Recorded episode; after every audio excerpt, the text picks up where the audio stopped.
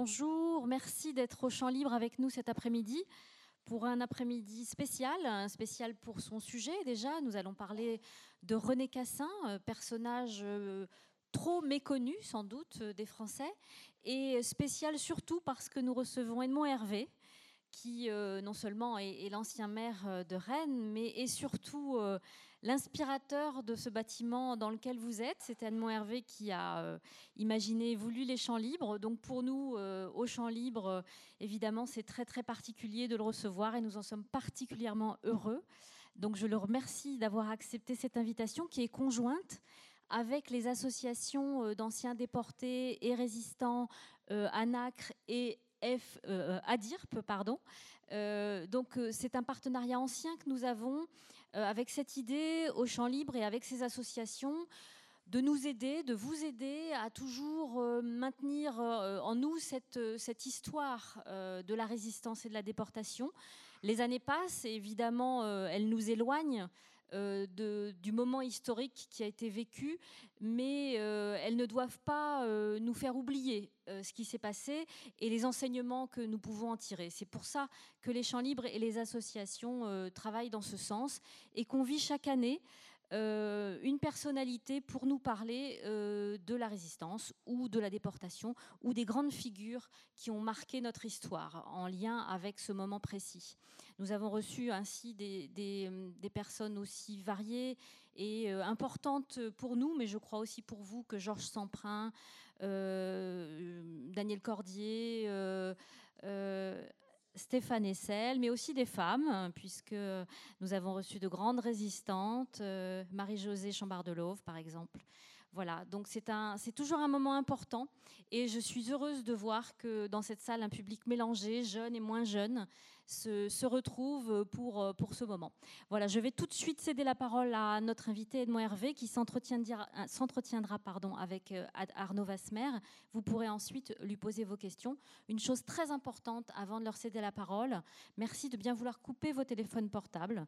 Je sais que nous sommes tous euh, fondamentalement euh, attachés maintenant à cette petite chose dans nos poches ou dans nos mains, mais ces petites choses nous empêchent de profiter d'un moment passé ensemble. Donc je vous demande vraiment de, bien vouloir les éteindre, les éteindre pour qu'on soit vraiment tous ensemble pendant cette euh, heure et demie. Merci. Merci Astrid. Eh bien, bonjour et donc bienvenue à, cette rencontre avec euh, Edmond Hervé pour euh, parler, raconter la figure de René Cassin.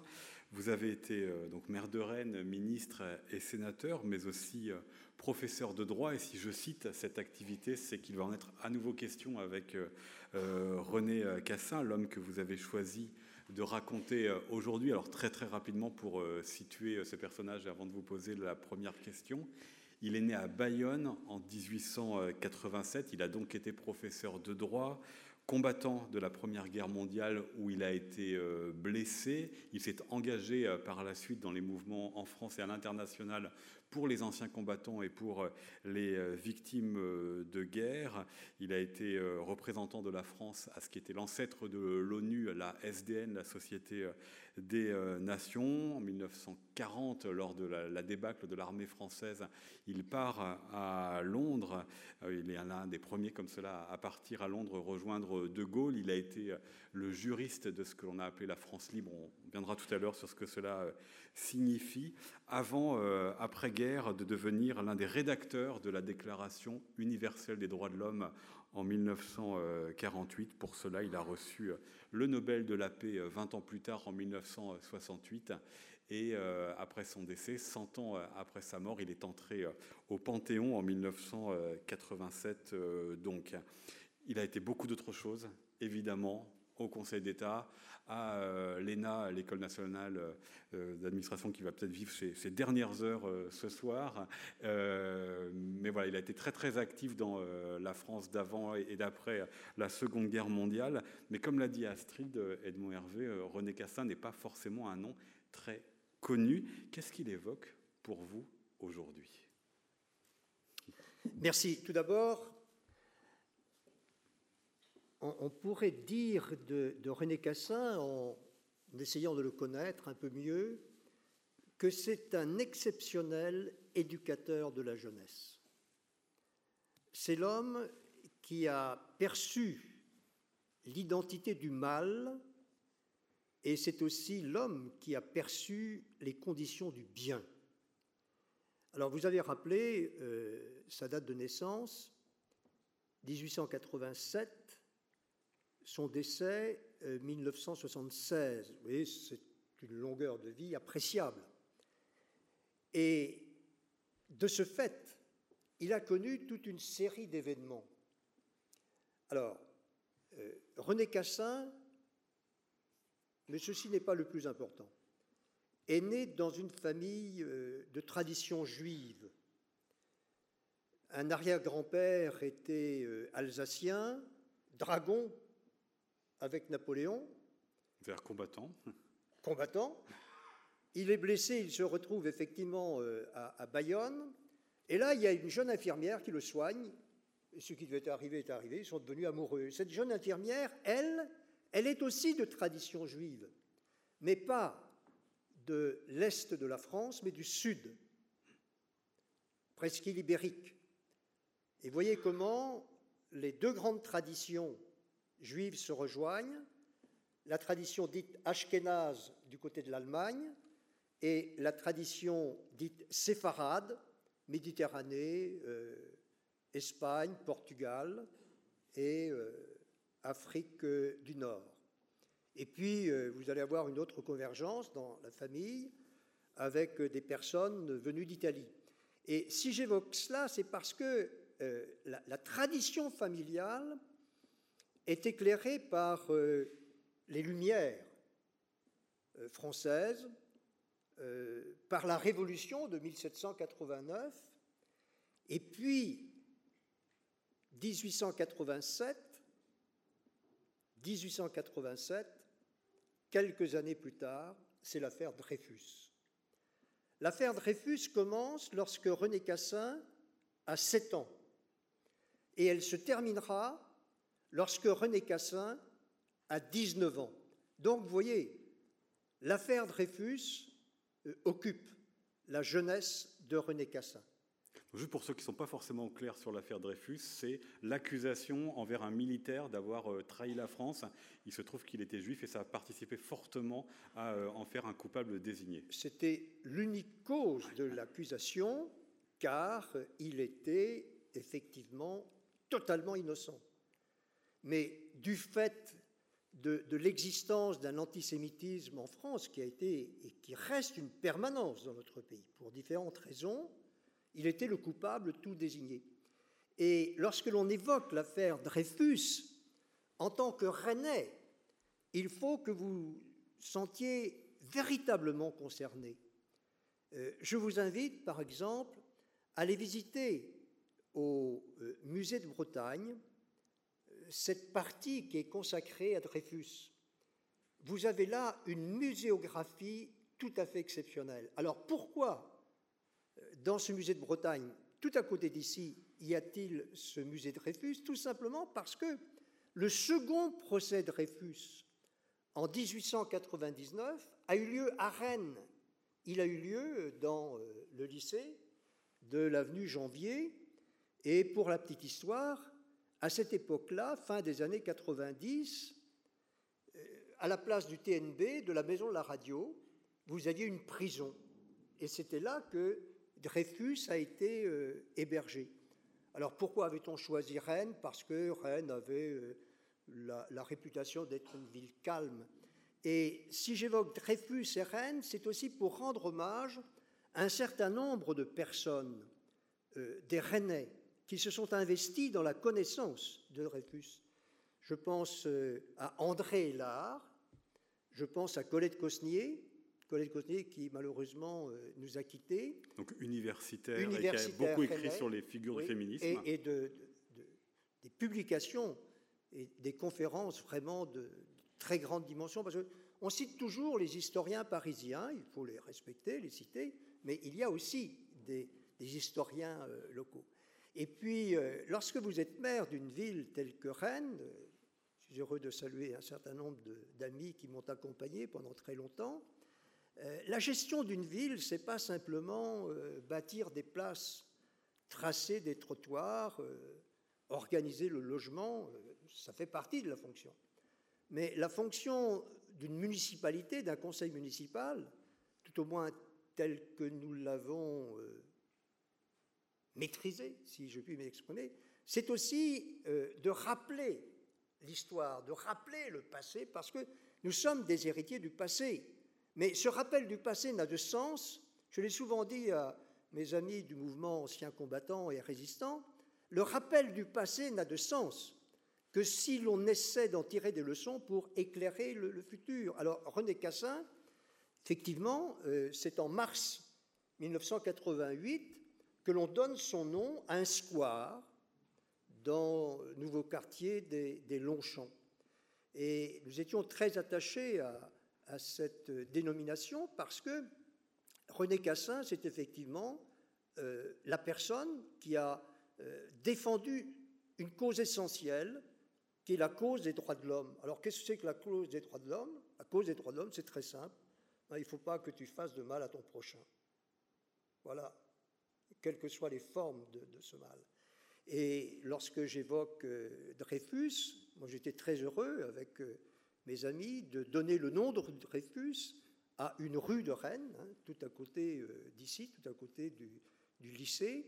Et puis j'ai souvenance aussi que nous avons célébré l'anniversaire de la Déclaration universelle des droits de l'homme, l'anniversaire de la création de l'ONU. Et si j'évoque ces différents points, tout comme les réceptions que nous, avons pu avoir. Euh, une année, on avait reçu les, anciens euh, combattants de, la France libre de l'Ouest. Euh, par ces réceptions, par des dénominations, eh bien, vous, donnez du sens aussi à, à l'action municipale et une ville peut être une fantastique mémoire. Alors vous avez d'autres questions à me poser Et eh oui, on va venir maintenant sur la vie, évidemment. On va venir sur la, la, vie de René Cassin avant de comprendre comment est-ce qu'il en arrive euh, aux droits de l'homme, parce que c'est 48, même si euh, les droits de l'homme, vous l'avez dit, c'était euh, la grande affaire de sa vie depuis, depuis bien avant. Vous avez rappelé qu'il vient d'une famille juive, et je voudrais qu'on saute un petit peu le temps par rapport au, procès de Dreyfus pour en venir à la Première Guerre mondiale, qui est un moment très très important dans, dans sa vie, qui l'a orienté vers une voie peut-être à laquelle il ne s'attendait pas. Il est euh, mobilisé en, 1944, il est à Paris euh, lorsque Jean Jaurès est assassiné, lorsque la France euh, entre en guerre. Il a 26 ans, il est juif, bourgeois et républicain. Qu'est-ce qu'il veut faire à, ce moment-là en 1914 C'est vraiment être juriste qui l'anime? Alors, sa formation, d'abord, il, est, agnostique. Lui, la, la religion, la pratique de la religion, ça ne l'intéresse pas. il est comme son père, il est libre penseur. Alors, il fait des études de droit, euh, études d'histoire, études de droit. Euh, il va passer son doctorat en 1914 à Paris et entre-temps, il est avocat. Et euh, lorsque l'on est attaché aux, libertés, car Cassin est attaché aux libertés, hein, et y, compris aux libertés personnelles. Pour la petite histoire, je ne sais pas si ça a un sens pour les plus jeunes qui sont ici, mais pour ceux de ma génération, ça a un sens. Euh, Cassin va, vivre, euh, entre guillemets, maritalement de 1910 à 1917. Alors, il se mariera avec euh, sa compagne en 1917, mais ça prouve, si vous voulez, déjà une, certaine, une certaine liberté par rapport à ce que l'on a à faire. Ses parents divorcent aussi en 1911, et à l'époque, divorcer, ce n'était pas quelque chose de banal. Simplement, la famille était assez riche, donc ils avaient les moyens de financer euh, deux ménages ou, plusieurs familles. Et donc, quand on est attaché euh, aux, droits et aux libertés, qu'est-ce que la patrie? La patrie, eh bien, c'est le foyer des libertés. Et quand euh, on est attaché à cette conception de la patrie, eh bien, il faut la défendre. Quand elle est attaquée, la, la, patrie, ce n'est pas une terre. La patrie, ce sont des idées, ce sont des pensées, ce sont des régimes, ce sont des philosophies. Et donc, effectivement, euh, il est mobilisé. Alors, il n'a pas de peau parce qu'il euh, est mobilisé donc en, début août 1914 et le 14 octobre, il est extrêmement blessé, euh, blessé, mutilé. Il va rester six mois à l'hôpital. Alors, il a reçu des décharges de mitrailleuses dans, dans, le ventre, dans le bas-ventre, etc. Et toute sa vie, par exemple, il portera un espèce de corset ce qui l'handicapera et lui connaîtra des, difficultés. Mais on, peut, on, peut, avancer une première idée concernant cette étape. Cassin, c'est l'homme de la blessure de la guerre ou de la blessure de guerre. Pourquoi Tous ces engagements après sont liés à cela. Parce que Cassin est un juriste, mais un juriste très particulier. Je ne devrais pas vous dire ça parce que je ne voudrais pas vous, décevoir. Euh, Cassin n'est pas euh, quelqu'un qui fait du droit pour faire du droit. Pour lui, le droit a toujours, toujours une finalité. Et la finalité du droit, c'est le service de l'homme. Alors quand je parle de l'homme, c'est avec un grand H et au singulier, la personne humaine, masculine ou, féminine. Et lorsque euh, l'on a la conception de Cassin, le droit est toujours, toujours au service de la personne humaine. Ce n'est pas quelque chose de banal, ce n'est pas quelque chose de neutre.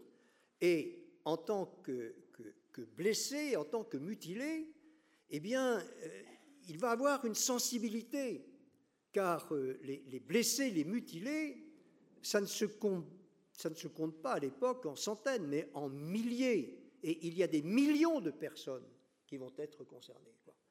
Et donc, euh, quand il voit la peine, la, souffrance des familles, des veuves, des pupilles, des gens qui sont défigurés, il n'a pas besoin de lire des livres pour comprendre ce que ces personnes peuvent ressentir, puisque lui-même, il, est, il, est, mutilé. Qu'est-ce qu'il en fait justement de, cela, de sa connaissance, de son expérience au niveau national et international en faveur de tous les mutilés qui sont très nombreux? Il va euh, participer à la création d'un mouvement d'anciens combattants et mutilés très important qui s'appelait à l'époque l'Union des fédérations des mutilés et des blessés. C'est une union, donc union de fédérations, fédération au pluriel, qui rassemble à peu près 300 euh, 000 personnes. Et euh, cette union, Cassin en est membre, il va être membre du conseil d'administration, et à un moment donné, il va présider cette union. Il y a un autre président qui euh, sera cité, parce qu'il restera plus longtemps que Cassin président, c'est un certain Pichot, instituteur public, le militant euh, classique, qui euh, se sépara par la suite de, de, Cassin. Mais en tant que euh, membre de cette union, sensibilisé, généreux, respectueux de l'autre, il va s'investir avec ses, ses, camarades pour que le gouvernement, tout d'abord,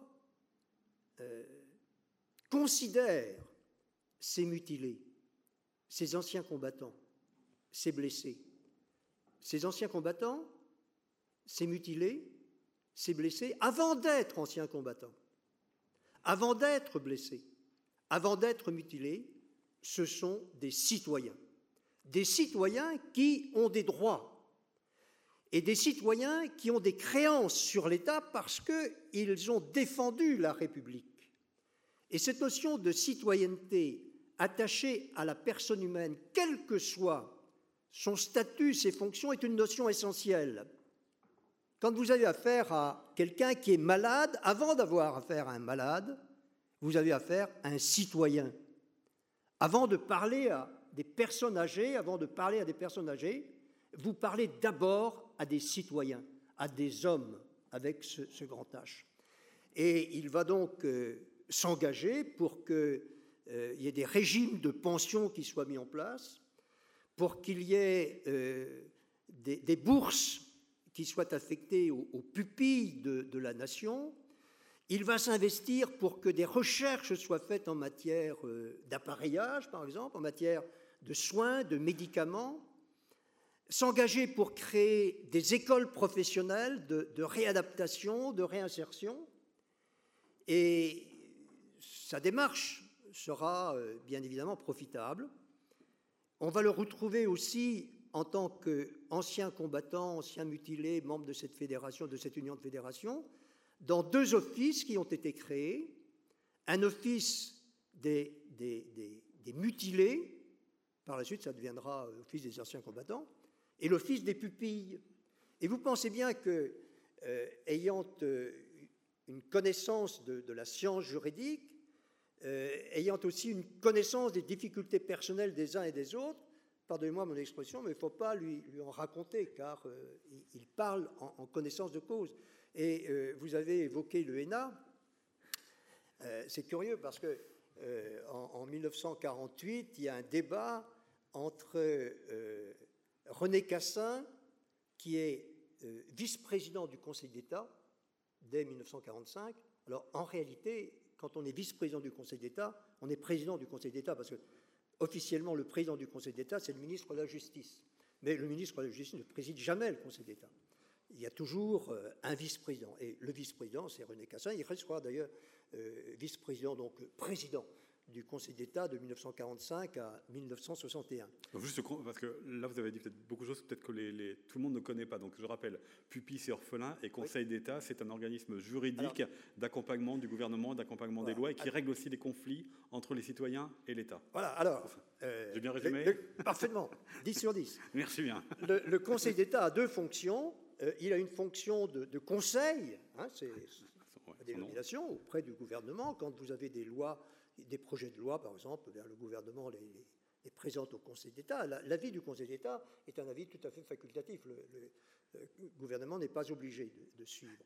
Et puis, il a aussi une fonction contentieuse, c'est-à-dire que lorsqu'il y a un litige, par exemple, entre un ancien combattant et l'État, l'ancien combattant estimant que sa pension est mal calculée, etc., c'est le Conseil d'État qui va euh, intervenir. Et traditionnellement, lorsque vous faites des recours pour excès de pouvoir contre des décisions prises par telle ou telle autorité publique, c'est le Conseil d'État qui intervient. Et je retrouve donc cette conversation, c'était en, 1948. Euh, L'ENA venait d'être créé. Alors, là aussi, vous voyez l'histoire. L'ENA vient d'être créé en 1945. Cassin discute avec, euh, avec Michel Debré. Michel Debré est à l'époque euh, membre du, gouvernement.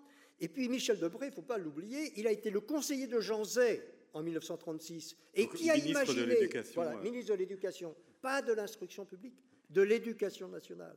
Et euh, c'est Jean Zay qui a imaginé l'école nationale d'administration, et il travaillait avec un jeune conseiller euh, à l'époque, Michel Debré.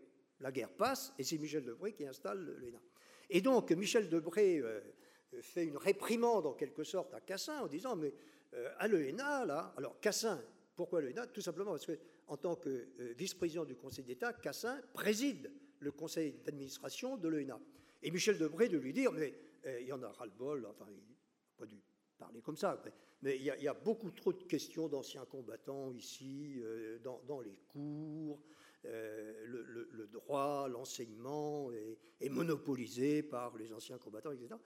Et Cassin a, une réponse extrêmement juste en lui disant, mais mon cher ami, euh, le ministère des anciens combattants, à partir de 1918, a été la préfiguration, la préface de la sécurité sociale. Pourquoi a-t-il été la préface de la sécurité sociale? Mais Tout simplement au nom de la solidarité, au nom de ces différents droits, de, cette organisation mise euh, au bénéfice des anciens combattants, de leurs familles, etc. Et euh, je vais réatterrir à Rennes parce que je ne suis pas sûr de ma réponse, mais à partir de 1918-1920, vous avez un Rennais, ancien combattant, qui a consacré tout son temps de parlementaire à ce que l'égalité sociale puisse être rétablie au bénéfice euh, des anciens combattants, euh, mutilés. mutilés, veuves de guerre, etc cet ancien combattant rennais s'appelle tout simplement Albert Aubry, qui a pas très loin d'ici une rue. Alors, se sont-ils rencontrés? Je pense qu'ils ont dû se rencontrer parce que Albert Aubry était très impliqué dans, la défense des anciens combattants, René Cassin également, et j'imagine, bon, c'est une piste pour les, jeunes chercheurs qui, sont ici.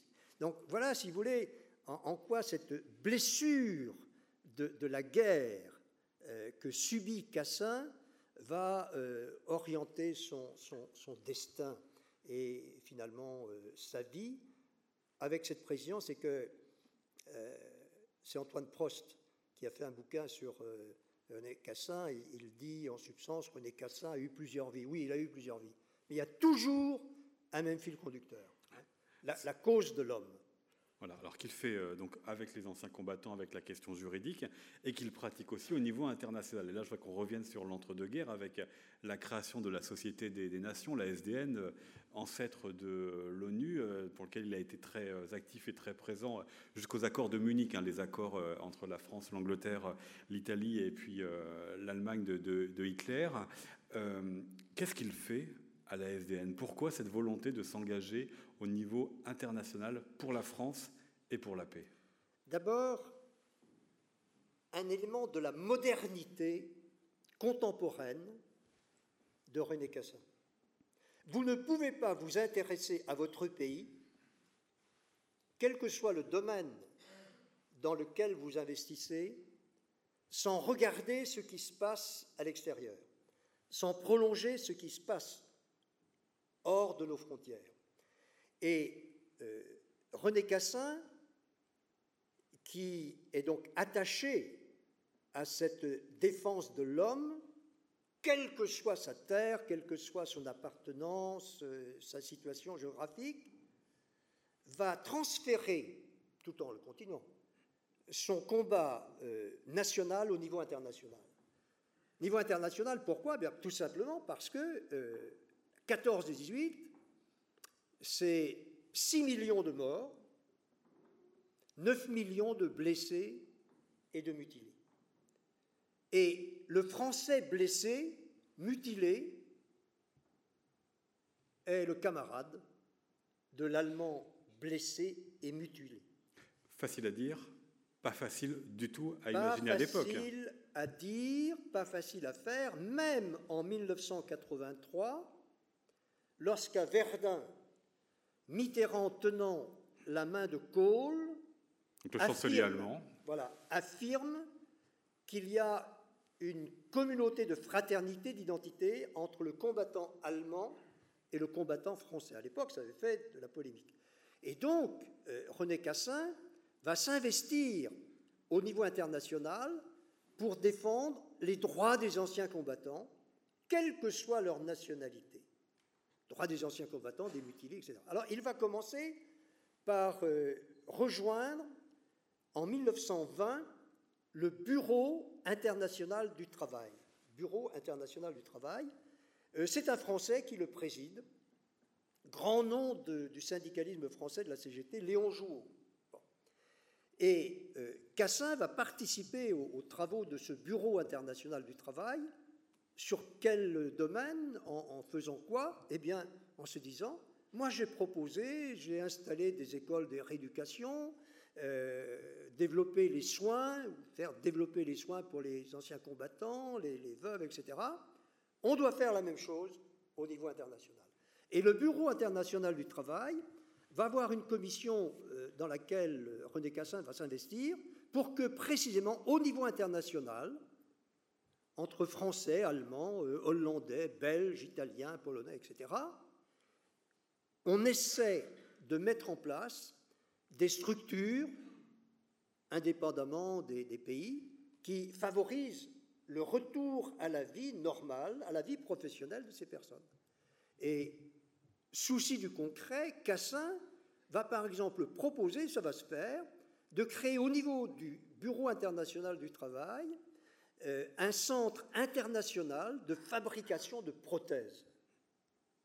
Alors, vous voyez en toile de fond quelle est aussi la démarche de Cassin C'est une démarche de réconciliation entre les différents pays belligérants et de réconciliation de, ceux qui euh, s'étaient combattus les, uns les autres. Alors, on va le retrouver aussi à la SDN, parce qu'à la SDN, il est délégué par euh, Édouard Herriot, président du Conseil, pour représenter la France à la Société euh, des, Nations. Et il va avoir euh, une démarche identique, même un peu plus poussée, parce qu'il va affirmer avec force le rôle de la paix, la nécessité de la paix disant pour qu'il y ait paix, pour qu'il n'y ait pas de guerre entre les nations, il faut que l'on commence par respecter les personnes humaines de ces différentes nations. Et il va parler déjà à l'époque des droits de l'homme. Mais vous voyez comment les, situations peuvent être difficiles. Euh, deux mots sur le traité de Versailles. Parce que, le, traité, qui est censé régler euh, la paix euh, en 1919. C'est un traité qui a été signé en 1919, totalement impréparé. On retrouvera cette notion à la libération. Totalement impréparé, puisque on commence à, à penser au contenu du traité de Versailles en octobre 1918. Wilson met huit jours pour le président euh, venir euh, des États-Unis euh, en France. Donc il a le temps de, réfléchir.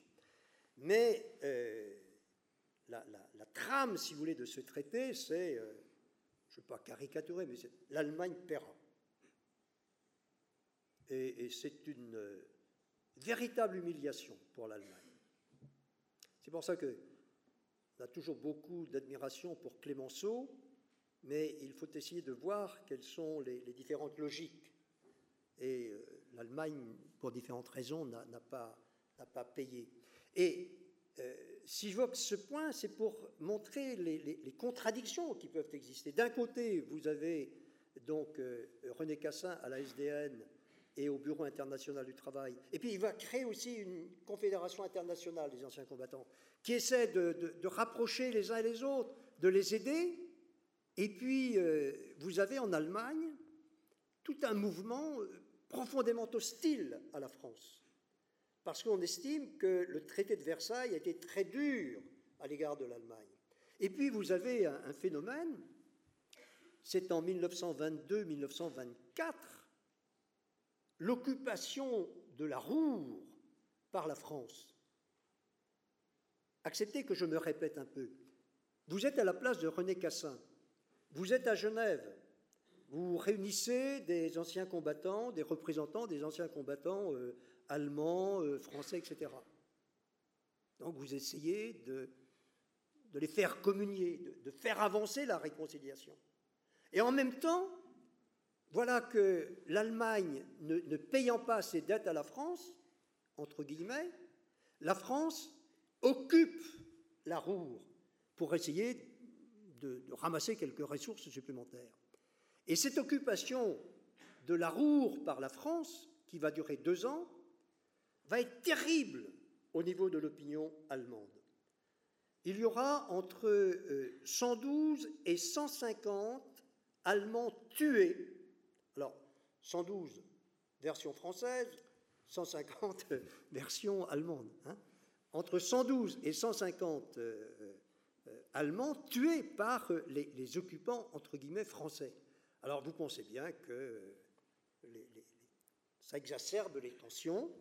Et euh, concernant la SDN, qui avait un grand projet, eh bien, il y a eu quelques aspects très positifs dans la SDN. Simplement, euh, j'évoquais Wilson, les États-Unis ont refusé de, signer le traité de Versailles, tout simplement parce que euh, Wilson, démocrate, quelques temps plus tard, voilà une majorité républicaine au Sénat et à l'Assemblée des représentants.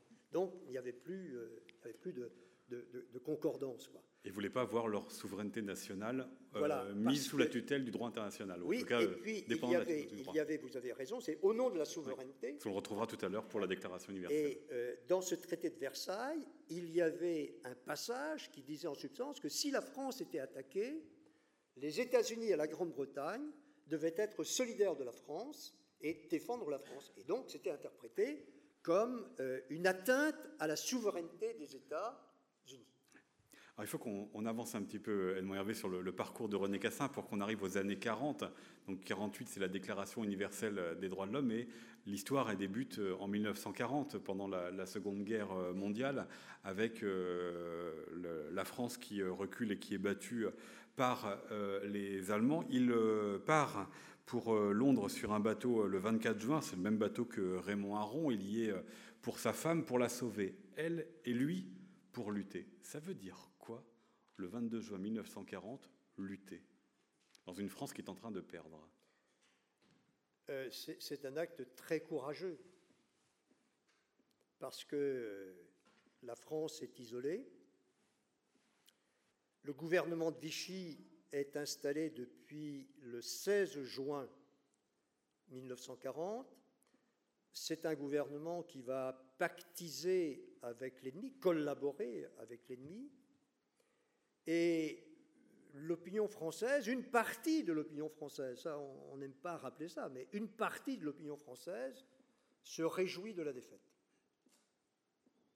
La défaite, c'est la défaite du Front populaire, c'est la défaite de euh, la Troisième République. Et dans, cette partie de l'opinion française, eh bien, on retrouve ceux qui disaient en 1936 plutôt Hitler que Blum. Ce n'est pas une caricature, c'est une réalité. Et lorsque euh, René Cassin se retrouve donc à, Bordeaux le, 17 juin, il est outré par l'atmosphère qui, existe. Et il part effectivement à Londres. Alors, euh, pourquoi va-t-il à Londres? Il y a plusieurs explications. Parce que à l'époque, vous aviez, euh, chez ceux qui avaient choisi la résistance, deux directions possibles. Soit le Maroc, avec l'aventure malheureuse du Massilia, soit vers Londres. Alors, Peut-être une explication, euh, Cassin a, beaucoup de relations internationales, du fait de l'ASDN, du, du, Bureau international du travail. Il sait que Édouard Benech, par exemple, grande figure de la que nous avons abandonné, est à Londres. Euh, il connaît un certain nombre de diplomates anglais, tels que Anthony Eden, qui va devenir euh, Premier ministre. Et puis, à, Bordeaux, il y a le consul d'Angleterre qui lui donne un, papier qui le fait euh, conseiller officiel de Sa Majesté. Donc il, part. Alors, le patriote, le droit. Pourquoi le droit et pourquoi part-il Tout simplement parce que Hitler, c'est la négation du droit. Hitler, c'est la négation de l'égalité entre les personnes. Hitler affirme, bien avant son arrivée au pouvoir en 1933, qu'il existe un grand principe, celui de l'inégalité des races.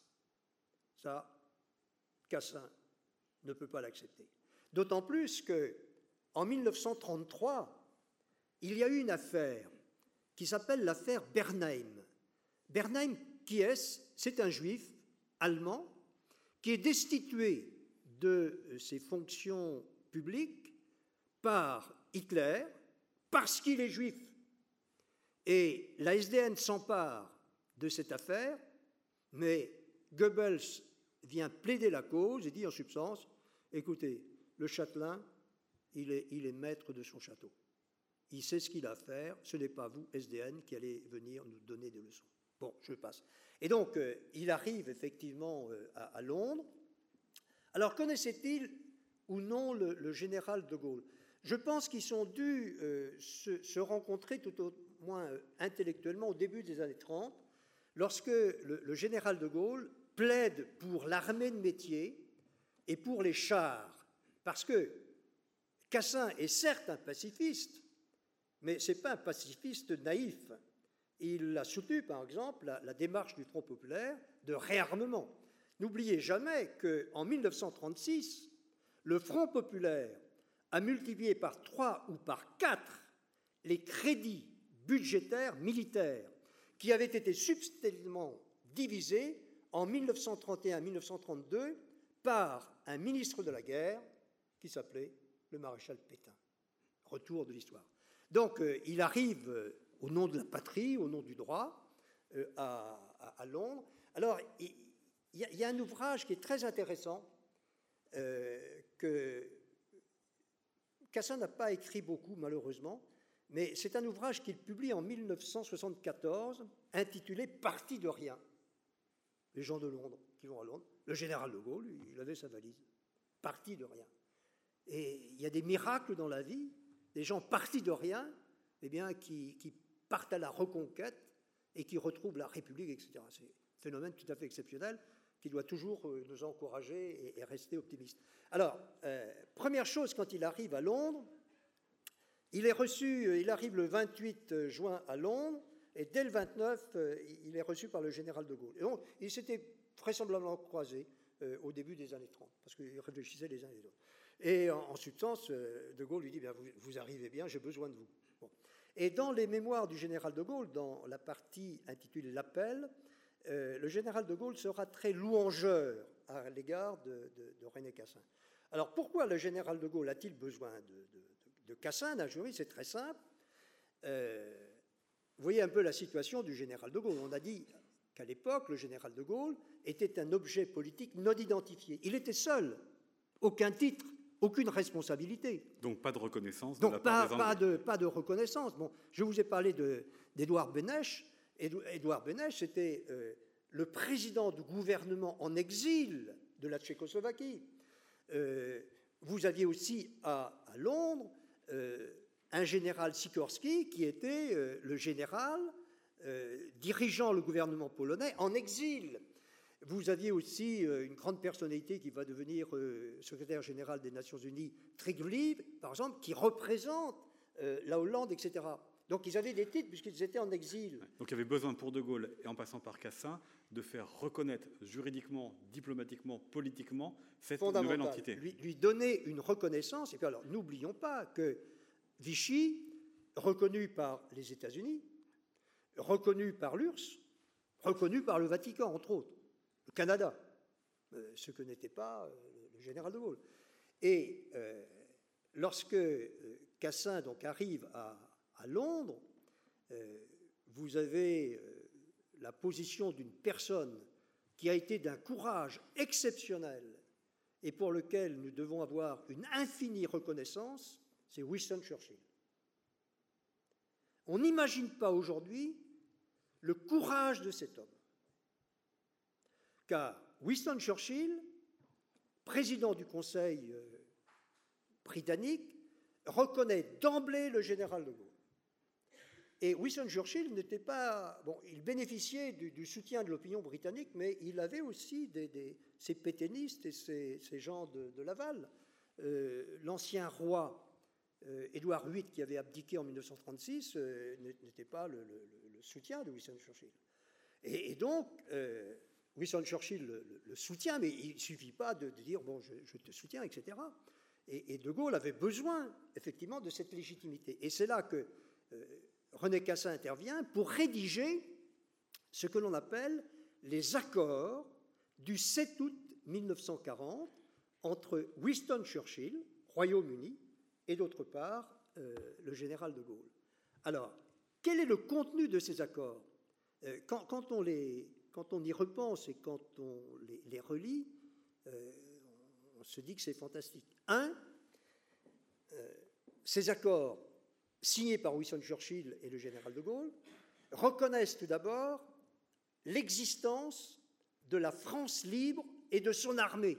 Alors là, il faut que vous expliquiez en quelques mots, parce qu'il ne reste plus qu'un quart d'heure, ce qu'est la France libre. Alors, la France libre. La résistance, tout le monde connaît. La, France libre, un peu moins. Qu'est-ce que c'est? C'est un, le mouvement constitué par les gens qui sont euh, allés à Londres autour du général de Gaulle, répondant à son appel du 18 juin. Alors, dans, dans, ces, dans ces personnes de la France libre, il y avait un peu de tout.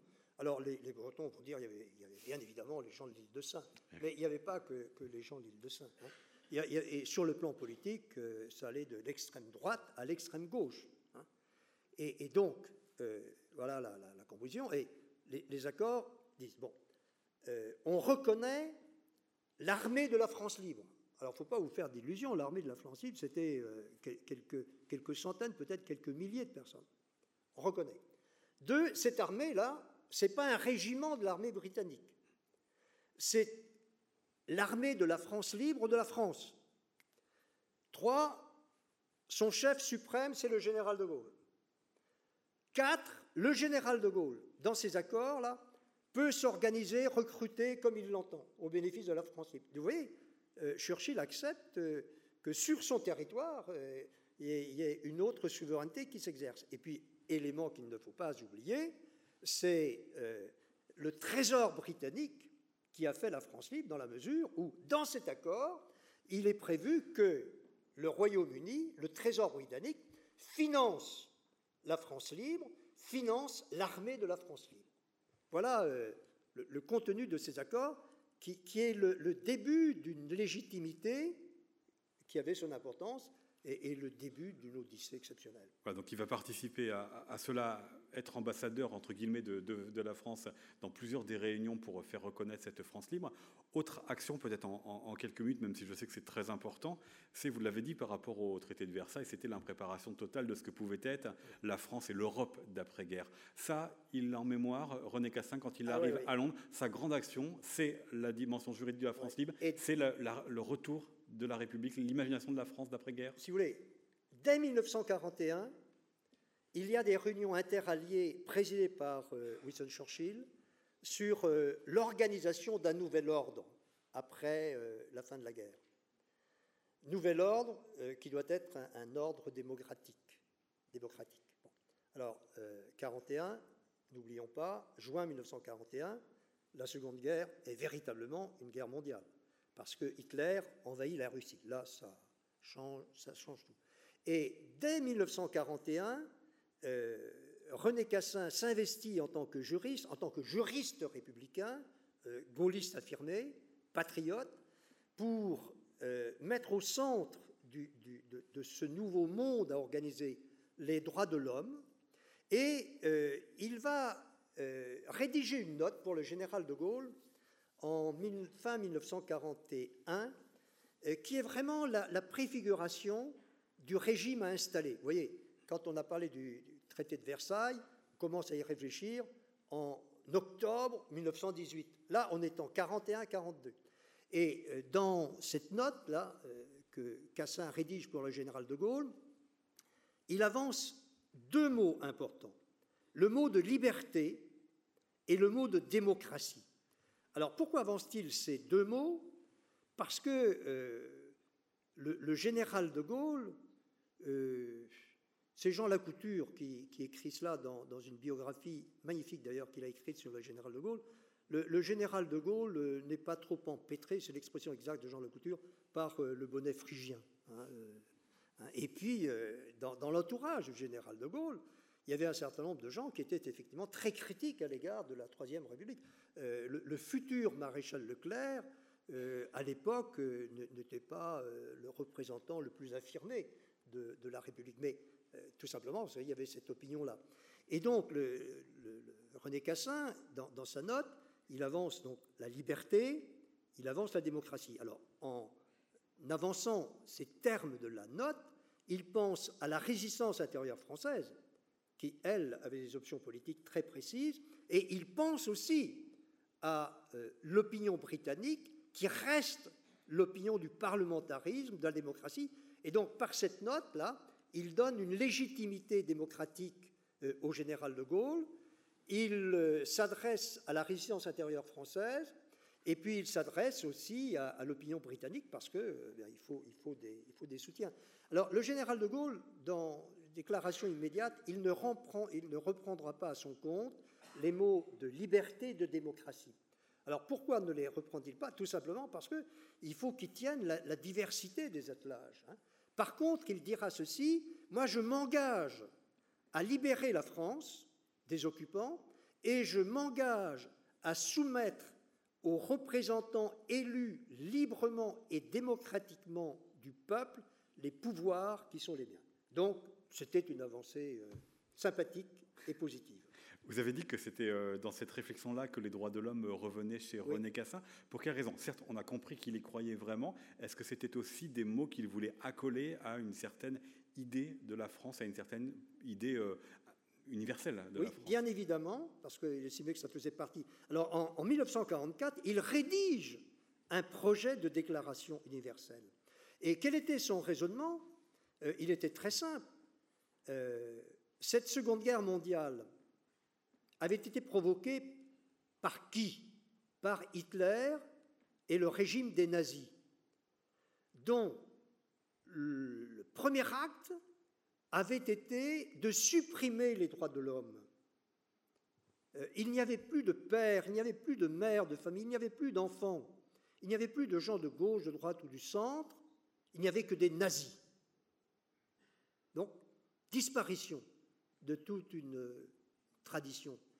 Et cette guerre-là avait été provoquée par des États totalitaires.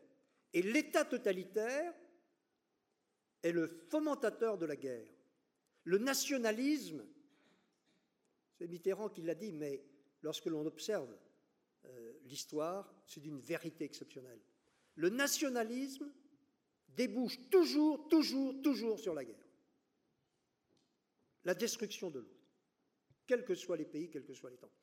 Et donc, euh, René Cassin, vous voyez, euh, il, travaille à, ce, genre de, Il prépare, alors c'était aussi important de, préparer l'après-libération parce que euh, pendant un certain temps, les Américains n'avaient pas de, lien très amoureux pour le général de Gaulle. Et puis, d'autre part, en France, hein, que mais, certains de mes camarades ne sont pas euh, outrés par ce que je vais dire, mais euh, dans, certains rangs communistes, par exemple, euh, on avait des idées très précises concernant l'organisation de la libération. Il y avait donc une course de vitesse. Et donc, René Cassin participe à, cette préparation, et ce qui fait que l'une des premières, enfin, une des grandes ordonnances de la, de la libération en, en août 1944 ce sera d'ordonner le rétablissement de la République. Et le général de Gaulle, à un moment donné, euh, affirmera, ceci est très fort, la République est inaliénable. Elle est insaisissable. Elle est insaisissable. On ne peut pas s'en emparer. Hein. Quelqu'un ne peut pas vous, la prendre. Et elle est inaliénable. Donc euh, René Cassin se retrouvait dans, cette expression, dans cette pensée-là. Mais vous voyez, le, ce qui est intéressant, c'est de voir euh, le cheminement républicain du général de Gaulle et, la fidélité du général à la parole donnée.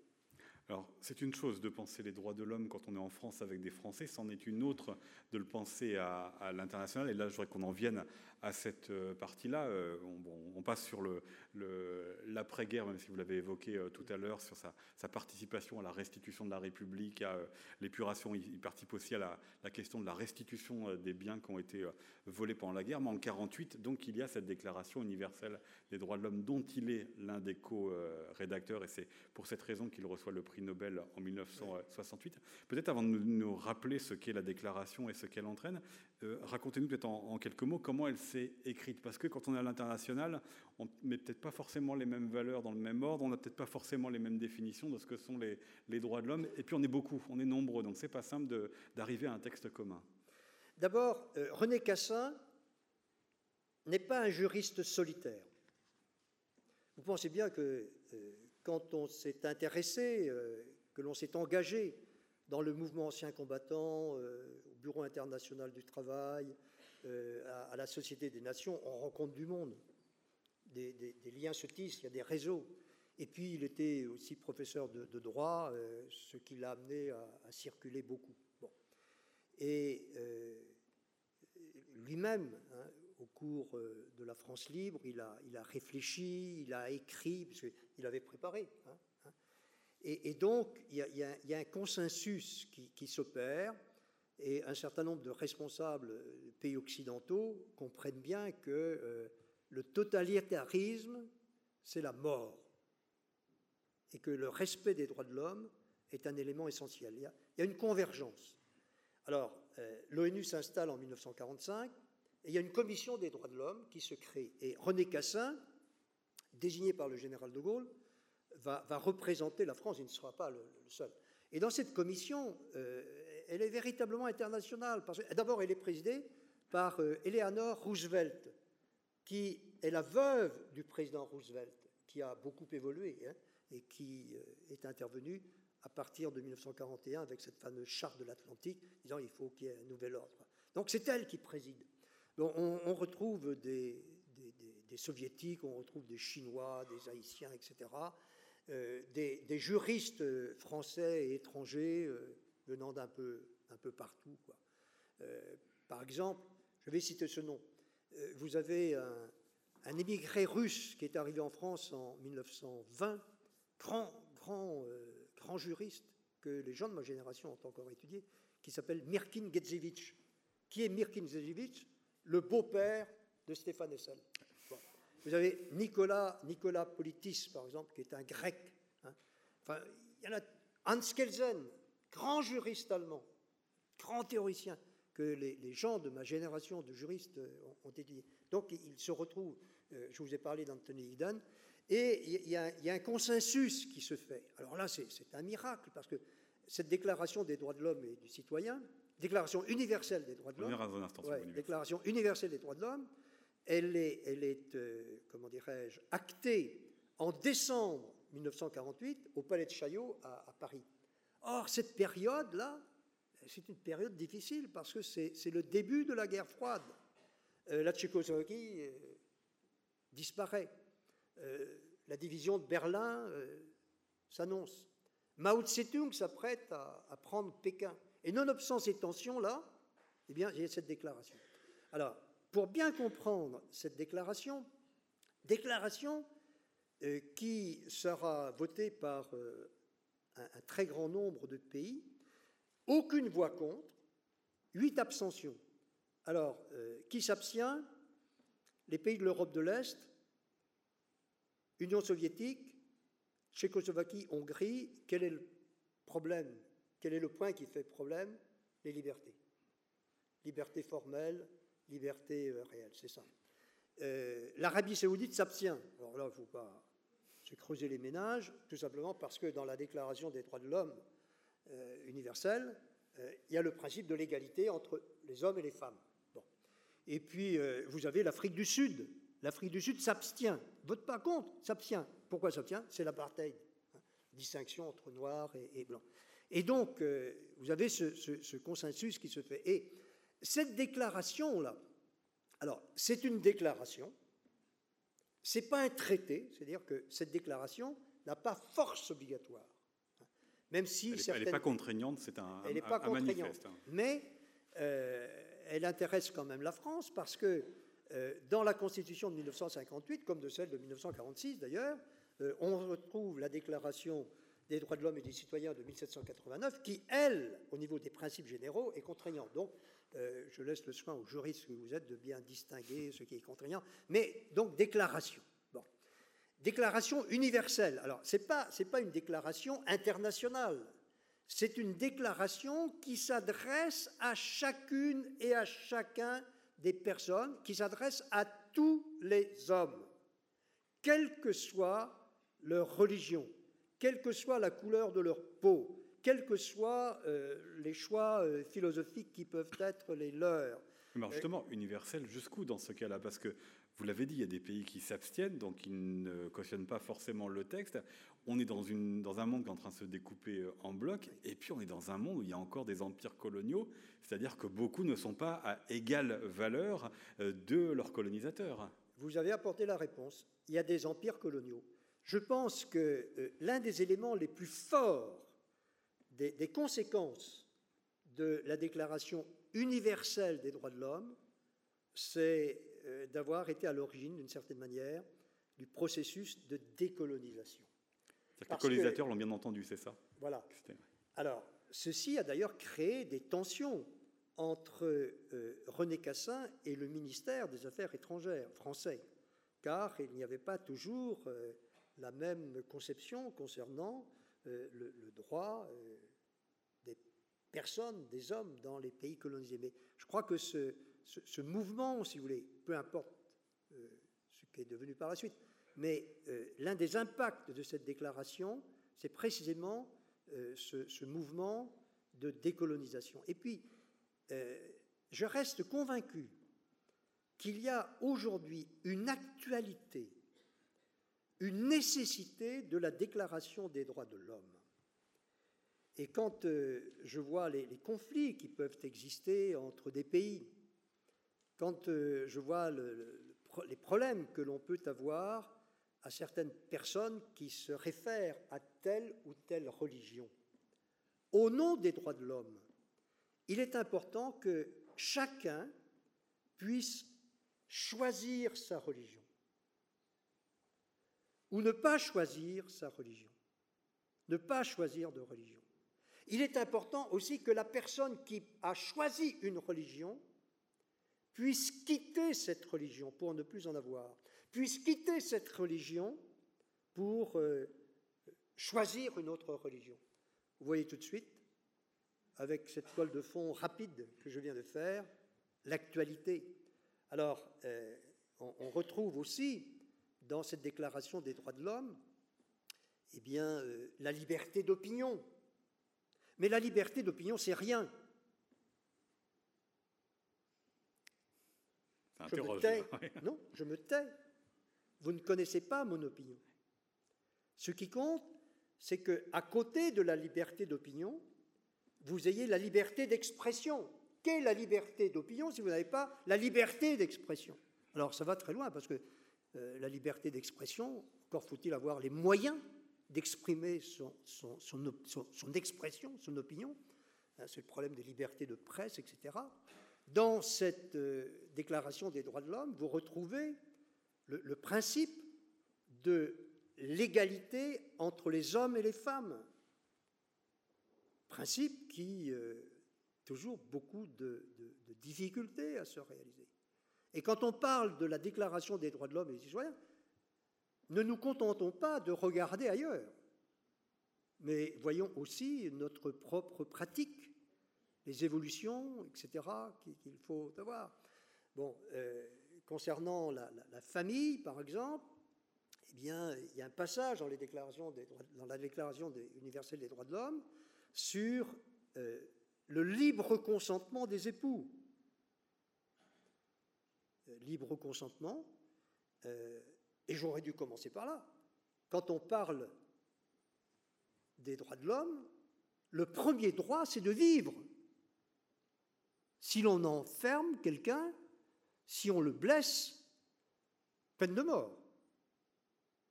La peine de mort n'est pas euh, en lien avec euh, la Déclaration des droits de l'homme et des citoyens. Et euh, bien évidemment, dans cette déclaration universelle, on retrouve les droits sociaux les droits économiques, droits sociaux, droits économiques, que dès 1941, René Cassin avait euh, présenté lors euh, des fameuses conférences internationales de St. James, à côté de, Londres, qui, avaient lieu. Alors, il y avait un ensemble qui était favorable à ces endroits, mais euh, c'était une avancée. Et pourquoi droits économiques et sociaux Pour dire que les pays de l'Europe de l'Est n'avait pas le monopole de la solidarité sociale, de la solidarité intellectuelle, de la solidarité économique. Et euh, dans, cette euh, Déclaration universelle des droits de l'homme, eh bien, euh, vous avez un dernier article, je crois que c'est l'article 30, autant que je m'en souvienne, qui dit en substance L'homme ne vit pas isolément. L'homme est un être social et en tant qu'être social, titulaire de droits universels, l'homme a aussi des devoirs à l'égard de la communauté à laquelle il appartient. Et euh, c'est là que vous voyez la précision euh, et, vraiment la, grandeur de vue du juriste qu'il est. Il dit à un moment donné en substance, mais euh, est-ce que vous croyez que la nationalité c'est important? Juriste, je pose cette question. Est-ce que la nationalité est quelque chose d'important? Et il dit, euh, c'est peut-être important, mais avant cette importance-là, il faut que l'homme ait un domicile, un logement. On retrouve l'abbé Pierre, on retrouve Geneviève euh, Antonios de Gaulle, etc. Voilà, si vous voulez, l'ensemble, et donc euh, l'actualité, la modernité, euh, cette déclaration des droits de l'homme, euh, elle est toujours, euh, toujours très, très présente. Oui, mais elle va comment aujourd'hui? Parce qu'elle n'a pas empêché les guerres qui se sont succédées depuis 1948. On voit bien que la France est ces dernières années et ces derniers mois, ces dernières semaines d'ailleurs, attaquée pour des conflits avec les droits de l'homme, notamment sur les flashballs, qu'on n'a jamais autant entendu parler de critiques venant de tous bords contre ces droits de l'homme. Donc elle va comment cette déclaration aujourd'hui? C'est d'abord une question de comportement personnel et de confiance, et de conscience en soi. Car l'État l'État n'est que la représentation de la population. Et euh, vous vous souvenez du, fameux petit opuscule que euh, Stéphane Hessel euh, avait, avait Indignez-vous. Hein. Indignez-vous. Je, regrette ce titre-là. Alors, ça a été un best-seller, ça. Hein. je regrette ce titre parce qu'il aurait dû être plus long. quand vous lisez Stéphane Hessel, qui se reconnaît dans, dans le programme du Conseil national de Je, je vais vous préciser, effectivement, il se reconnaît et il était aux côtés de René Cassin dans les travaux euh, de préparation, d'écriture de la déclaration. Voilà, il était, ils, étaient, euh, ils étaient ensemble, hein, tout comme une autre personne, tenez, que l'on a reçue à Rennes, qui s'appelle André Chouraki. Nous avons reçu à Rennes André Chouraki. Je fais une parenthèse. Vous voyez que euh, les dénominations de rue, de place, les réceptions à la mairie, les invitations que vous avancez ne sont jamais neutres. Elles ont toujours un sens. Et André Chouraki était jeune. Euh, pour euh, la petite joie, il a la double nationalité française et israélienne. Et il est le traducteur euh, en multilingue de, la Bible. Et il était effectivement aux côtés de.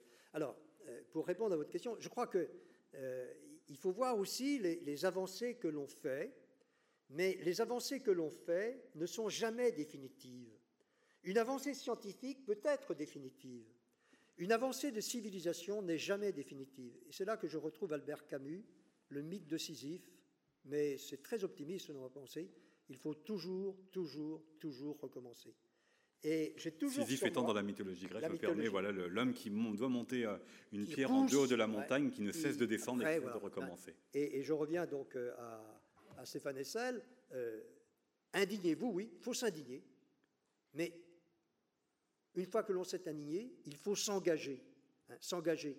Et les valeurs euh, des droits de l'homme ne sont pas des données de, la Providence, enfin selon moi, ce sont des, créations euh, des, personnes, ce sont des, créations. Et j'ai toujours sur moi un petit texte, ne me quitte jamais. Alors, euh, vous allez peut-être sourire, mais il faut avoir des, références et puis avoir quelque chose aussi qui vous rappelle toujours qui vous mettent toujours euh, en alerte.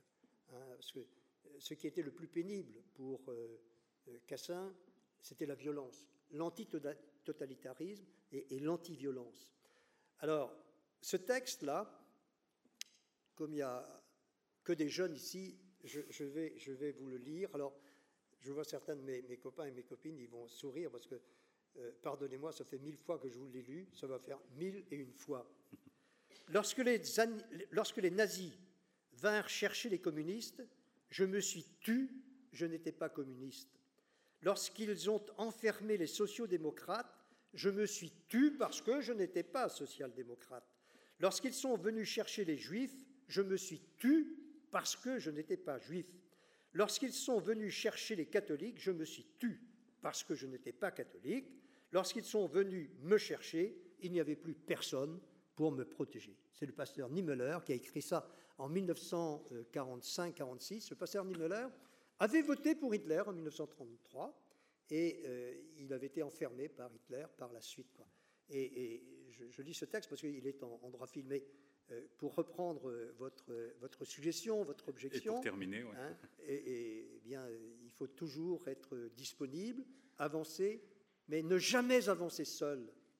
Euh, l'aventure du monde et des droits de l'homme est une aventure collective. Voilà, sur le mot collectif qu'on va terminer mon Hervé.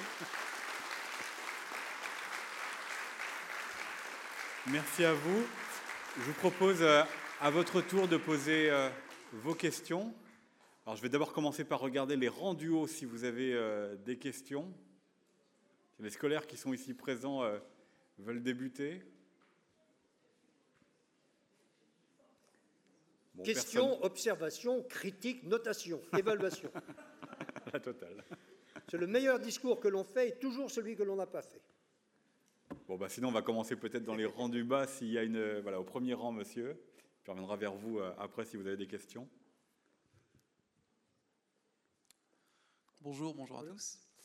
Euh, tout d'abord, je voulais euh, signaler que c'était une excellente intervention. Été pour la première fois en face de Monsieur Edmond Hervé et c'est toujours impressionnant. Merci pour tout ce que vous avez dit. C'était euh, très enrichissant sur le plan intellectuel. J'étais comme vous quand j'étais jeune. Ma question euh, est la suivante. Euh, personne n'est sans savoir aujourd'hui que va se tenir dans un mois des élections, des élections une échéance électorale. quand on voit la montée souverainiste, nationaliste, démagogue, populiste, et quand vous ajoutez que René Cassin, René Cassin pardon, déclarait que le nationalisme débouche toujours sur la guerre, quel serait son regard aujourd'hui sur ce qu'il se déroule? Quelles solutions pourrait-il apporter? Qu'est-ce que vous pouvez nous dire par rapport à tout ça? D'abord, René Cassin n'a jamais été un homme de la défaite. Il relève toujours euh, le gant. Et je pense que ce, qu'il faut, c'est pouvoir euh, tisser un dialogue en partant de cette idée qu'en en, chaque personne, il peut y avoir une étincelle, une étincelle de, compréhension.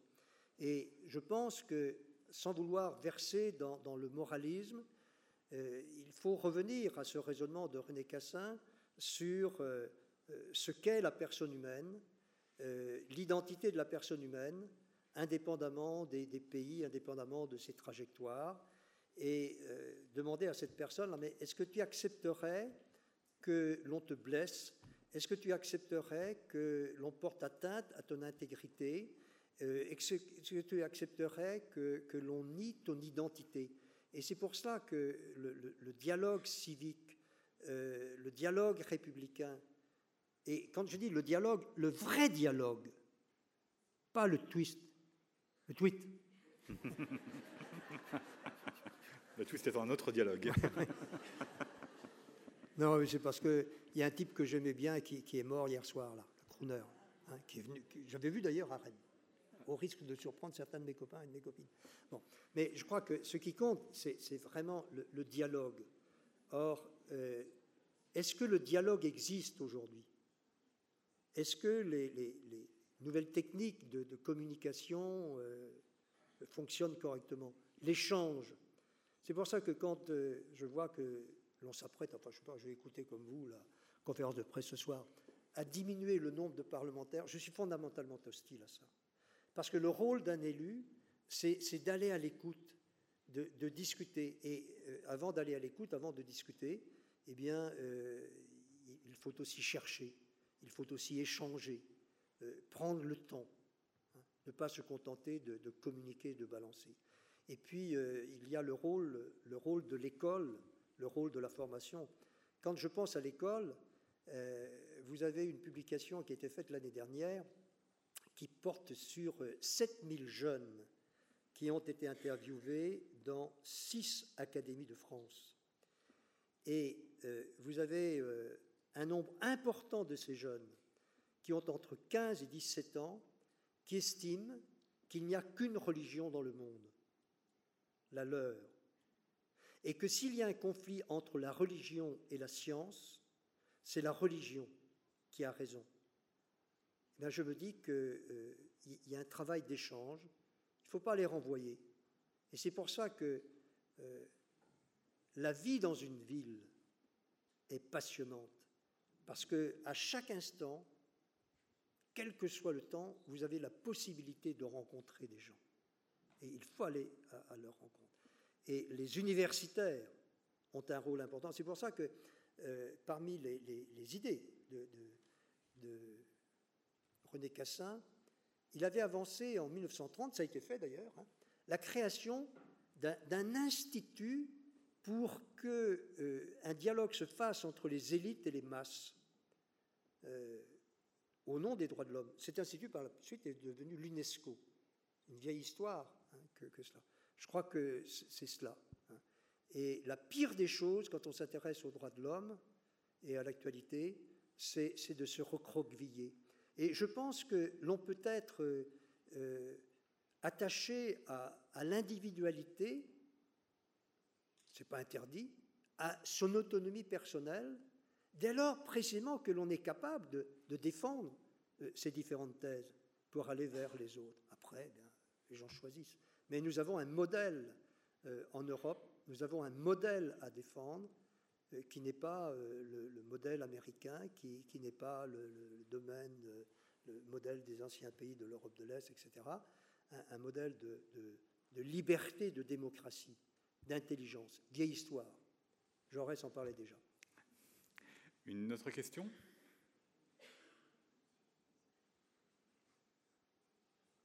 Déjà plus personne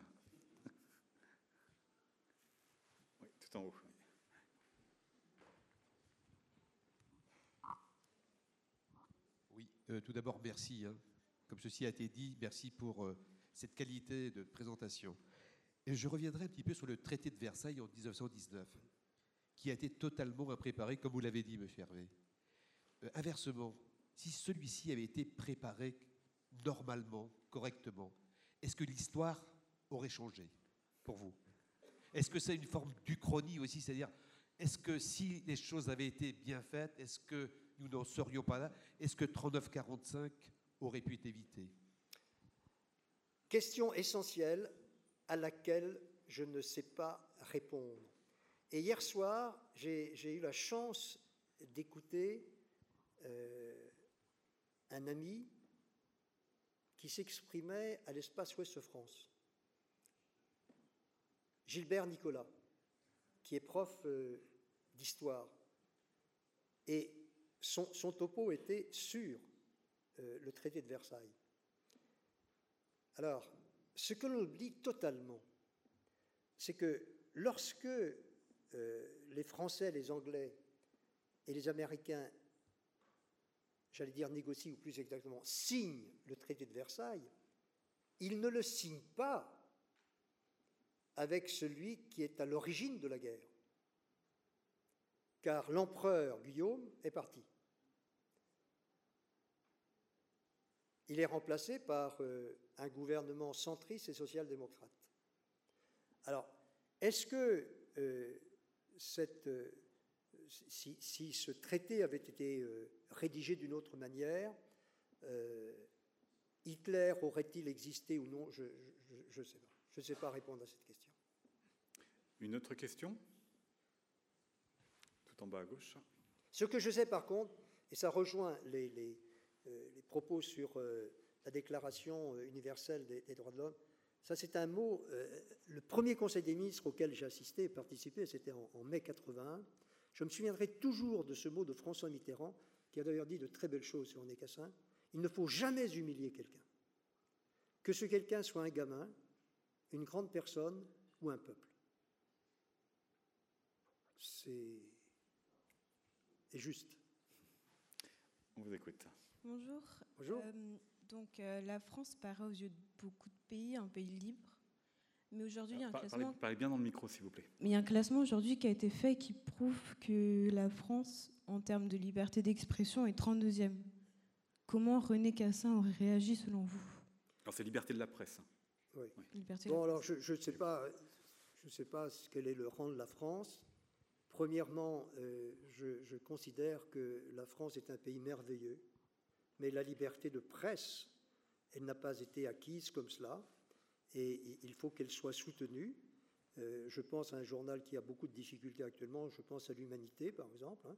Euh, il est du devoir du gouvernement français, au nom du pluralisme et de la pluralité, de, de soutenir. Alors, pluralité, pluralisme.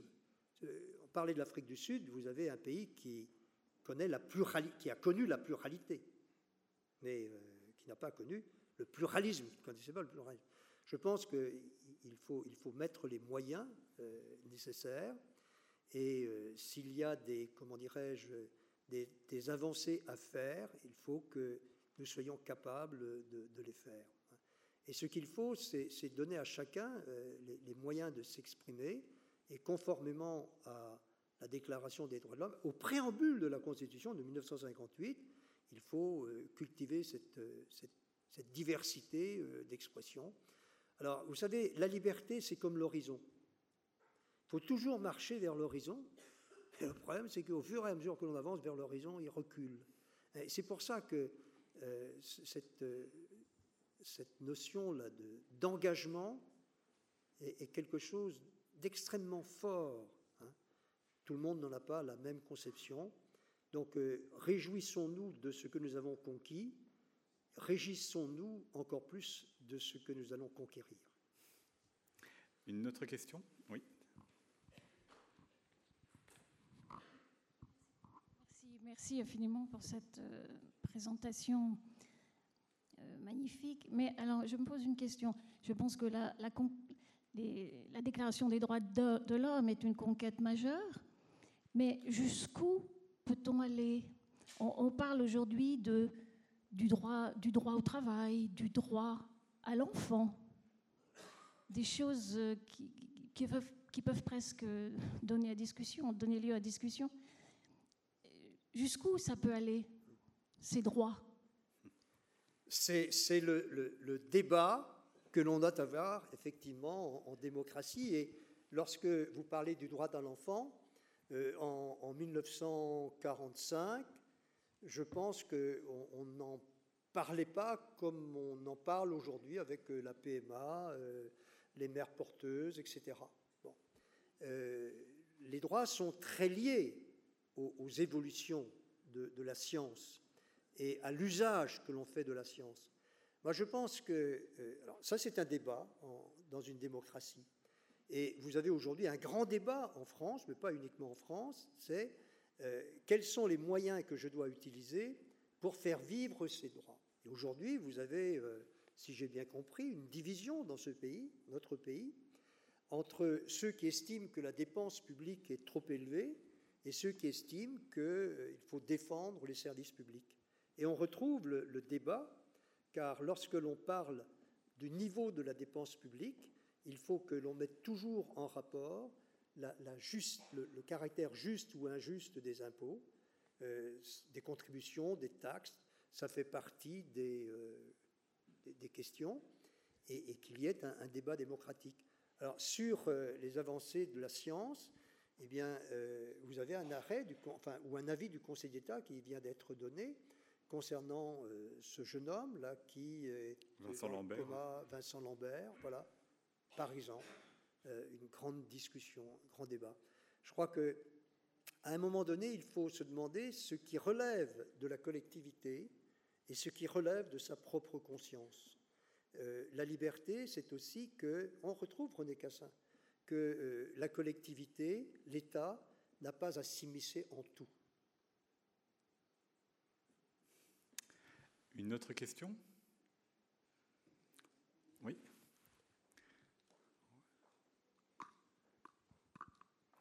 je compte sur vous, là, dans les 5-6 rangs les plus élevés, pour en poser une quand même.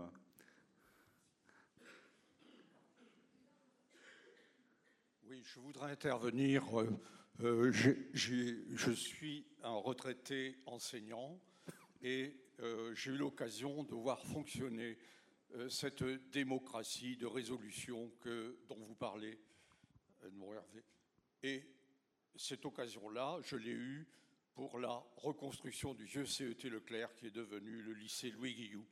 Et il y avait, euh, en dehors de l'équipe municipale, des commissions extra-municipales dans lesquelles on n'était pas là pour euh, faire euh, joli, pour être entendu, mais pour être en résolution. Et donc, on a travaillé pendant des mois pour arriver à la résolution. Et on a travaillé même grâce à la municipalité avec l'architecte. Et effectivement, euh, il y a eu euh, cette résolution. J'ai l'impression qu'aujourd'hui, on communique beaucoup, mais on ne dialogue pas en résolution. Voilà, et c'est euh, un constat que je déplore. Et effectivement, moi, je suis pour la représentativité des élus, parce qu'effectivement, il faut qu'il y ait des gens qui soient à plein temps dans cet exercice-là, mais qui soient aussi avec les représentants de, euh, des associations, des syndicats, qui sont à même d'aider à résolution. Voilà, c'était un constat. Tout ce qui peut élargir et enrichir la, représentation, euh, l'enrichir y compris intellectuellement, est important. Alors, il y a une critique qui, je ne sais pas si elle est toujours faite, mais de mon temps, elle était faite. On nous critiquait parce que euh, on était les, des, agents de la réunionite. Hein, vous vous réunissez, etc. etc. Eh bien, je pense que euh, plus on, débat, plus on discute, mieux c'est. Simplement, il ne faut pas que euh, la démocratie soit contraire, que l'aboutissement de la démocratie soit contraire à la République. Démocratie et République vont de pair, et il faut savoir prendre le temps. Quand en 1936, on a diminué la durée du travail, quel était l'objectif? L'objectif, ce n'était pas un objectif de partage du travail. L'objectif, c'était de, libérer un temps civique, un temps culturel, un temps de loisir, un temps pour soi. Et je pense que cet objectif-là, eh il fait partie de notre patrimoine. Simplement, il faut qu'il y ait des gens aussi qui impulsent. Et dans une société, euh, il faut que vous ayez des gens euh, charismatiques. Quand vous prenez le général de Gaulle, euh, c'est quand même fou ce qui lui est arrivé. Voilà une personne, donc, la solitude, hein, générale, je ne sais pas, deux étoiles, je ne sais même pas si. Bon, personne qui, qui trois semaines après son appel, était condamné à mort hein, par, par Vichy, qui a réussi à, soulever les foules en, mettant le temps. Il faut compter aussi avec la versatilité des, des etc. Mais je crois que cette notion de, de, dialogue, de, débat, euh, de diversité des expertises, euh, quand euh, on a pensé les champs libres, par exemple, vous voyez, les champs libres, qu'est-ce que c'est que les champs libres? C'est la réunion de différentes institutions, le musée de Bretagne, la, bibliothèque, l'espace des sciences, des lieux d'exposition, des lieux de discussion, avec une entrée qui doit permettre le, mélange des publics, l'interpénétration. Et la ville, c'est ça. Euh, une ville doit accueillir et non pas exclure, elle doit rassembler et non pas diviser. Et chaque chose a son importance. Est-ce qu'il y a une question en haut de la salle? Toujours pas. Alors on va terminer avec monsieur en bas.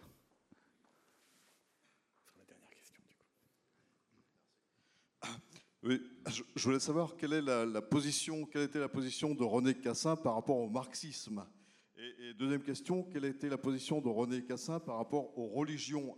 Vous avez dit qu'il était agnostique, agnostique ou athée? Et avait-il une position euh, souple par rapport aux religions ou plutôt sectaire, euh, comme euh, Émile Comte par exemple? Alors, par rapport, au marxisme, double interprétation du marxisme. Premièrement, le marxisme, une philosophie déterministe. Bon. Cassin, comme quantité d'autres, n'acceptait pas cette définition-là. Parce que si vous avez une conception déterministe de la vie, son, son, destin est lié à, la manière dont, enfin, où on est né et comment on est né. Euh, la liberté est niée. Et le déterminisme social euh, c'est pas parce que vous êtes né dans un milieu modeste que vous allez euh, y rester euh, totalement et continuellement. Et, l'environnement dans lequel vous, travaillez ne, vous détermine pas ad vitam aeternam. Donc, hostilité au déterminisme. Simplement, le marxisme, autre visage du marxisme, il faut jamais l'oublier, c'est l'humanisme. Il y a un humanisme. Marx et Engels ont, à juste titre, euh, développé un certain nombre de thèses pour libérer le prolétariat. Hein. Et euh, à un moment de leur vie, ils avaient une conception quand même un peu restrictive, enfin limitée de la lutte des classes. Voilà le premier point. Euh, concernant les religions, liberté, la liberté religieuse de, croire ou de ne pas croire, elle doit exister et Cassin était très, très favorable à ça. Alors, euh, séparation des églises et de l'État, 1905. Il y a une confusion qu'il ne faut pas faire. Euh, trop souvent, on résume des situations, des faits, des lois par un mot, le mot séparation l'espèce. Quel était l'esprit de la loi de 1905, y compris aujourd'hui C'est très simple. Tout d'abord, vous avez deux personnes qui sont à l'origine de la loi de 1905. Aristide Briand et Jaurès. Tous deux étaient dans le même parti socialiste. Aristide Briand, homme de Saint-Nazaire et de Nantes, avait échoué trois ou quatre fois à la députation. Il analyse la situation il dit c'est très simple. Si les, catholiques ne, votent pas pour moi ou pour mes copains, je ne serai jamais élu. Et c'est important qu'ils votent pour euh, ma sensibilité, parce que la France a devant elle des défis sociaux exceptionnels que l'on ne pourra pas relever s'il n'y a pas une majorité sociale pour ce faire. Et donc, je résume, la loi de 1905, euh, nous affirmons la liberté de religion, d'opinion et de culte, et donc d'expression, parce que la, la liberté d'opinion, de religion, c'est une liberté individuelle, la liberté de culte, elle est collective. Et de cette manière-là, vous pouvez vous reconnaître dans la République, puisqu'elle vous garantit, l'État vous garantit votre liberté. Et c'est pour ça que je suis en total désaccord avec certaines interprétations qui, concernant le 905, disent mais l'État est neutre. Non, l'État n'est pas neutre. L'État est là pour garantir le pluralisme et la pluralité. Et je pense qu'avec la loi de 1905, euh, nous avons euh, un, monument tout à fait exceptionnel. Alors, par rapport aux religions, alors, euh, à un moment donné, certaines personnes de la France libre et, certaines personnes à l'intérieur du monde combattant ont été très, très critiques à l'égard de Cassin, parce que euh, Cassin n'était pas un pacifiste jusqu'au bout. Quand le président de l'Union des fédérations euh, d'anciens combattants mutilés euh, est allé voir Hitler à Berchtesgaden en 1935, il n'était pas d'accord. Quand ils sont allés voir Mussolini, qui leur a ricané au nez, Cassin n'était pas d'accord. Et certaines de ces personnes ont, dit, mais Cassin, euh, il veut, il veut pas, enfin, il, est prêt éventuellement à en découdre, euh, à faire la guerre, euh, parce que il sent que les Juifs sont attaqués. C'est pas ça. Hein. Il, sentait que le sol était en train de, se déraper. Alors, concernant la question juive, parce que Cassin, quand il a rejoint le général de Gaulle, la première chose qu'il a dite, je suis juif mais je ne suis pas, euh, je, pratiquant. Je suis pas pratiquant. Et pourquoi a-t-il dit ça? Tout simplement parce que dans, dans, la France libre, euh, vous aviez aussi un certain antisémitisme. Et c'est très, je ne devrais pas vous dire ça, mais dans, dans un passage euh, de, de, Cassin, il parle des Bretons et, il dit, mais il y avait quand même certains antisémites dans, les Bretons. Bon le général de Gaulle, fondamentalement hostile à l'antisémitisme. Et le, René Cassin, donc, euh, liberté, euh, liberté religieuse, etc. Lui, il était euh, agnostique, pas athée, hein, on respecte. Hein. L'athée critique ni l'existence de Dieu. Ce n'était pas le, cas de Cassin. Les, Cassin s'est marié une première fois avec une femme qui était catholique. Elle est décédée, il s'est remarié, sa, sa, seconde femme était catholique. Bon, euh, par rapport à Israël, euh, Cassin a, soutenu la création d'Israël en tant que euh, précisément porteur de la Déclaration universelle des droits de l'homme. à un moment donné, c'était au lendemain de la guerre des six jours, le général de Gaulle a été très sévère à l'égard du peuple juif, peuple dominateur, etc. Alors le général de Gaulle lui a dit après, mais je ne vais pas vous dire ça, moi je les respecte, etc.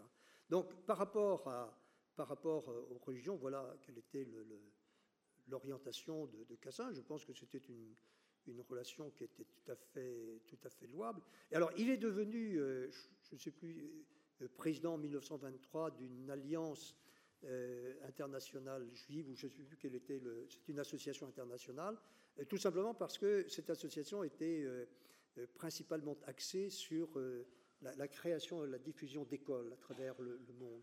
Voilà ce qu'on peut dire. Donc, sur le plan, sur le plan religieux, je serais tenté de dire euh, respectueux des, différentes religions, euh, hostile à tout cléricalisme. Qu'est-ce que c'est que la laïcité? La laïcité, ce n'est pas l'hostilité à la religion. La laïcité, c'est l'hostilité à tout cléricalisme. Que ce cléricalisme soit religieux, qu'il soit philosophique, qu'il soit financier, qu'il soit bancaire, qu'il soit technocratique. Hein. Et le, le, le contraire de la, technocratie, ben, c'est tout simplement la démocratie. Voilà, sur le mot démocratie, donc on va refermer cette euh, rencontre. Merci beaucoup, Edmond Hervé, d'être venu nous parler de René Cassin. Merci à vous. Et puis je vous signale que ce samedi, nous aurons un autre rendez-vous en partenariat avec les, associations. Nous recevrons euh, Daniel Schederman, journaliste, pour nous intéresser à la manière dont la presse internationale a couvert euh, les années 1933-1941, donc de l'accession d'Hitler au pouvoir à l'entrée en guerre des États-Unis. Bonne journée et à bientôt. Merci beaucoup à vous. Hein. Ben, merci, un vrai plaisir.